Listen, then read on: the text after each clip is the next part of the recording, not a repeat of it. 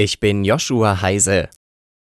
Wegen einer russischen Aufklärungsdrohne hat Bundesaußenministerin Baerbock den Besuch eines Wasserwerks in der südukrainischen Stadt Mikolaje vorzeitig abbrechen müssen, denn normalerweise folgen auf solche Sichtungen direkte Luftangriffe. Zuvor hatte Baerbock der Ukraine weitere 100 Millionen Euro an humanitärer Hilfe zugesichert.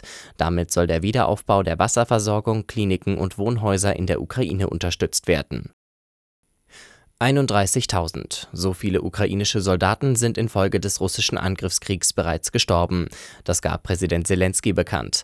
Es ist die erste offizielle Nennung von Opferzahlen des Militärs im nunmehr zwei Jahre andauernden Krieg.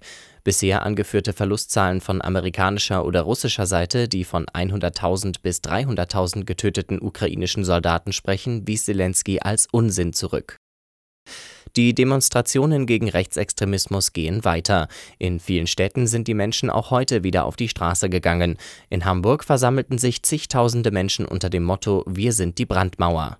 Sie werden nicht müde. Immer und immer wieder setzen viele Menschen ein Zeichen gegen rechts. In Hamburg sprechen die Organisatoren um die Klimabewegung Fridays for Future von mehr als 50.000 Teilnehmern. Musikalischer Höhepunkt des Protests ein Auftritt der Hamburger Band Deichkind. In ihrem Abschlusssong skandieren sie Wir wollen keine Nazis und keine AfD.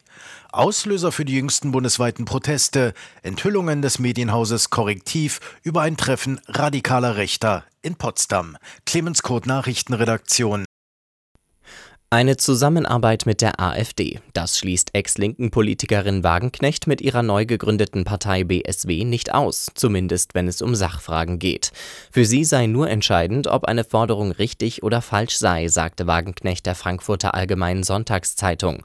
Eine Zusammenarbeit mit Extremisten wie etwa dem Thüringer AfD-Chef Höcke schließe sie aber aus, so Wagenknecht weiter.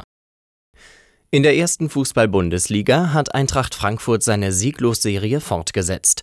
Durch ein Tor in der Nachspielzeit kamen die Hessen gegen den VfL Wolfsburg zu einem 2:2 Unentschieden.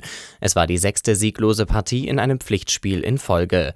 In der zweiten Liga konnte der Hamburger SV im ersten Spiel mit dem neuen Trainer Steffen Baumgart einen 1:0 Sieg gegen Elversberg einfahren. Fürth und Nürnberg trennten sich 2:1 und Düsseldorf besiegte Rostock mit 2:0.